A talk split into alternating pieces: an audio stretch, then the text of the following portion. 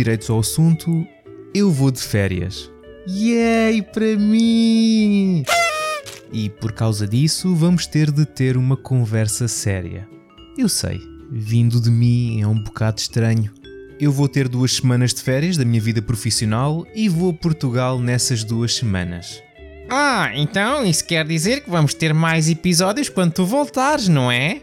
Bem, o plano inicial era esse, sim. Mas depois a vida meteu-se. Sabem o que é ter uma vida, certo? Esse era o plano até me terem feito uma proposta de trabalho, na qual inclui não ter folgas nem horas certas para ir para casa durante uns meses.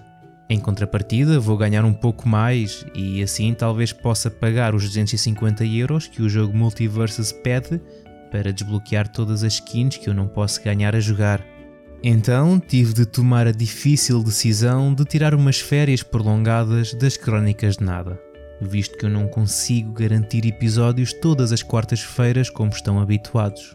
Não se preocupem que eu não vou fazer como o Advance Wars 1 e 2 Reboot Camp, que acabou por ser adiado algumas vezes, afastando-se da data inicial, que era dezembro do ano passado, e depois aconteceu a guerra na Ucrânia e agora não tem uma data de lançamento definida.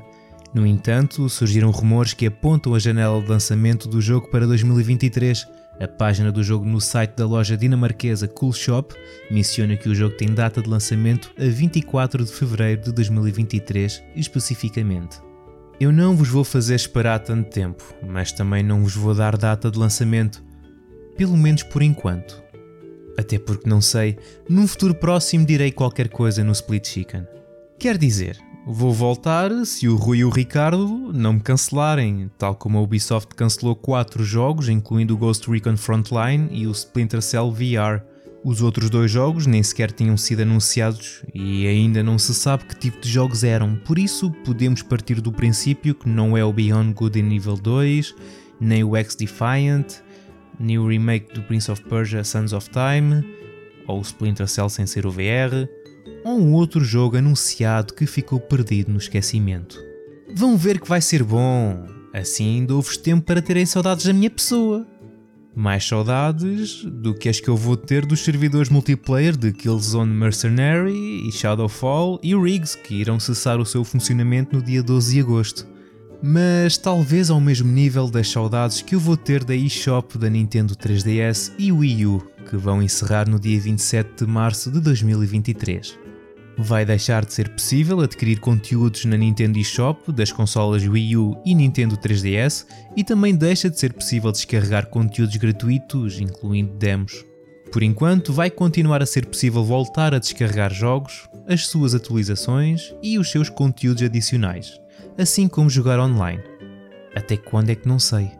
Pensando bem, nem vão ter assim tantas saudades, porque eu vou tentar enviar uma mensagem aqui e ali para o Split Chicken mas não prometo nada. Só posso prometer que não vou comprar o remake do The Last of Us Part 1, eh, pelo menos por 80 euros. Existiu uma fuga onde mostraram screenshots do jogo, vídeos de gameplay e também algumas impressões do jogo. Um dia depois, a Naughty Dog revelou um trailer de 10 minutos onde mostrou as novas funcionalidades e aspecto do The Last of Us Part 1 mas já era tarde, as pessoas já tinham começado a formar opiniões na internet ao ponto de uh, estúpidos que têm a boca ligada ao intestino começarem a ofender os devs, como sempre têm feito quando não estão contentes com alguma coisa. Provavelmente por terem uma vida deprimente e um joguinho ser das poucas coisas da vida que lhes traz alguma felicidade. Bom, a realidade é que o jogo já está gold e vai sair em setembro e até ao dia dos leaks só nos tinha sido mostrado comparações de cutscenes e a primeira coisa que as pessoas viram no que toca à jogabilidade foram estes leaks, o que fez com que as pessoas se começassem a questionar e a criar especulações do que realmente se passava aqui para justificar este silêncio por parte da Naughty Dog. E parece que muitos partiram do princípio que iriam existir alterações na jogabilidade, como poder esquivar, baixar e deitar, como na parte 2. O que não vai acontecer. O jogo original não foi feito com essas mecânicas em mente, mas com base disso toca novamente a sacar da cartola o argumento de não valer os 80 paus e de ser só um cash grab. A Naughty Dog nunca disse que iriam fazer isso. Bom, eh, mas disseram que iriam reconstruir o jogo do zero. E quando ouço isso, penso no remake do Resident Evil 2.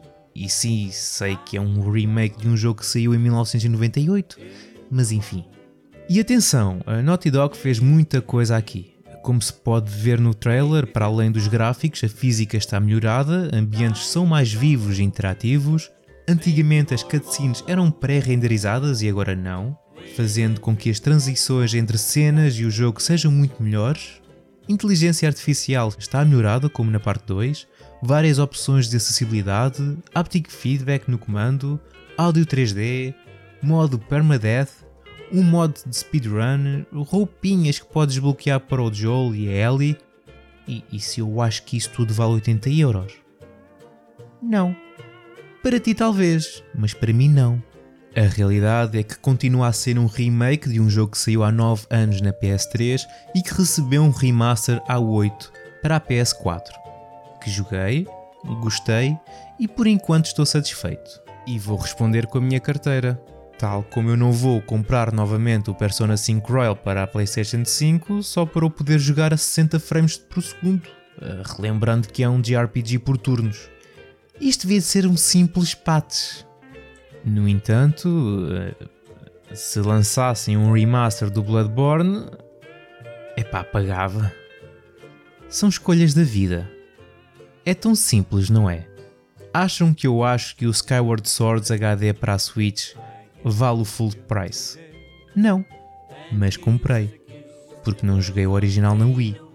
E quem não jogou o The Last of Us vai ter a oportunidade de poder apreciar a história pela primeira vez jogando a versão definitiva do jogo.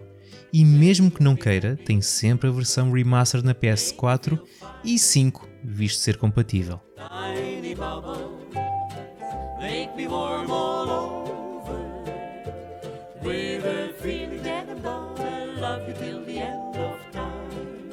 E isto tudo não justifica o comportamento tóxico das pessoas.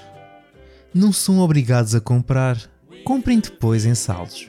Algo que não acontece nos jogos da Nintendo. Pagar por inteiro o Donkey Kong Tropical Freeze só para poder jogar com o Funky Kong. Depois de ter comprado na Wii U. Que estupidez. Se acham que dar uma festinha numa girafa e poder sentir no comando não justifica o preço, simplesmente não comprem. Joguem outra coisa. Há aí tanta coisa boa gratuita para jogar. Quem me dera na minha juventude ter o leque de opções que existe hoje em dia. Olhem, aproveitem para jogar o Roller Champions enquanto dura. Foi lançado há apenas dois meses, mas parece que a Ubisoft irá cancelar o desenvolvimento do jogo após a terceira temporada. Uh, bom, uh, isto foi o rumor que andava a circular na internet até a Ubisoft desmentir tudo, embora ser bastante credível. Eu joguei, achei giro, mas rapidamente se tornou aborrecido e acredito que muita gente tenha pensado o mesmo. Não tinha este sentimento desde que joguei o Hyper Escape, que nem dois anos aguentou até a Ubisoft o cancelar. O que a Ubisoft não cancelou eh, ainda, mas adiou, foi o jogo de mundo aberto Avatar Frontiers of Pandora. Para nenhuma data específica, só disse que foi movido para o ano fiscal de 2023-2024, o que significa que tanto pode ser lançado em abril de 2023 ou no final de março de 2024. O que também foi adiado alguns meses foi o jogo do Golem para nenhuma data específica. Não sei se alguns meses será o suficiente para, uh, bom, resolver aquilo. Do que vimos tem um aspecto merdoso, mas é esperar para ver. E prometem revelar algo quando estiverem prontos. Tal como a Bandai Namco teve pronto para anunciar a data de lançamento do Dragon Ball The Breakers, que vai ser lançado dia 14 de outubro para PC, PlayStation 4, Nintendo Switch e Xbox One. Para quem não sabe que tipo de jogo é este, é um jogo co-op de sobrevivência estilo Dead by Daylight, mas no universo do Dragon Ball, onde podemos jogar como sobreviventes ou como vilão, seja o Cell, Frieza ou o Bubu. Antes do lançamento do jogo, vão organizar uma fase de testes em todas as plataformas, que vai decorrer entre 6 e 7 de agosto e os jogadores vão poder tomar controle do Cell e do Frieza. No que toca aos sobreviventes, temos a presença de Wulong e da Bulma.